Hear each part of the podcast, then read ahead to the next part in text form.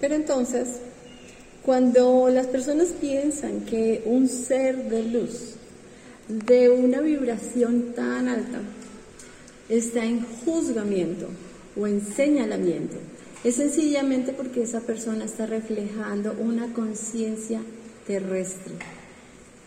Solamente en esta conciencia terrenal, en este plan terrestre que vivimos en la tierra, es donde se viven todos los procesos de señalamiento, juzgamiento, porque era el programa que se debía realizar a través de las emociones. Y parte de las emociones eh, eran los miedos, eh, la, la, angustia, la decepción, la rabia, bueno, todos estos sentimientos bajos que solamente se viven aquí en la tierra por ser un programa.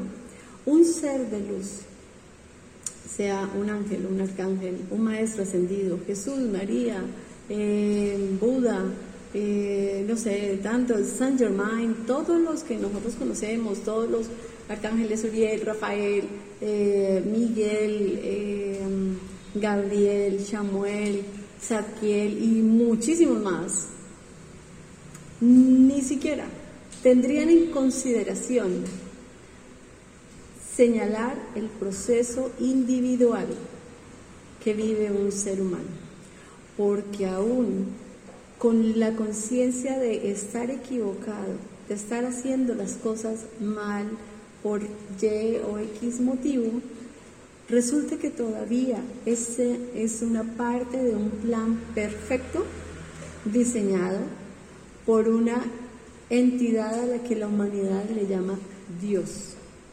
Y en la perfección de Dios también existe la imperfección de los seres humanos como proceso de aprendizaje para trascender y evolucionar.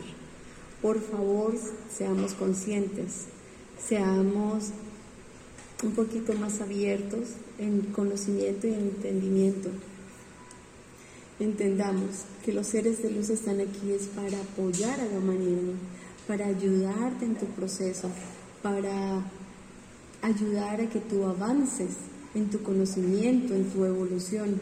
No están aquí para juzgarte, señalarte, regañarte, castigarte.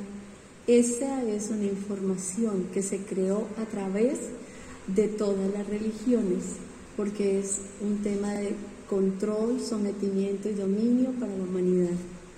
Un ser de luz es una vibración tan alta que ni siquiera se conecta con las emociones bajas.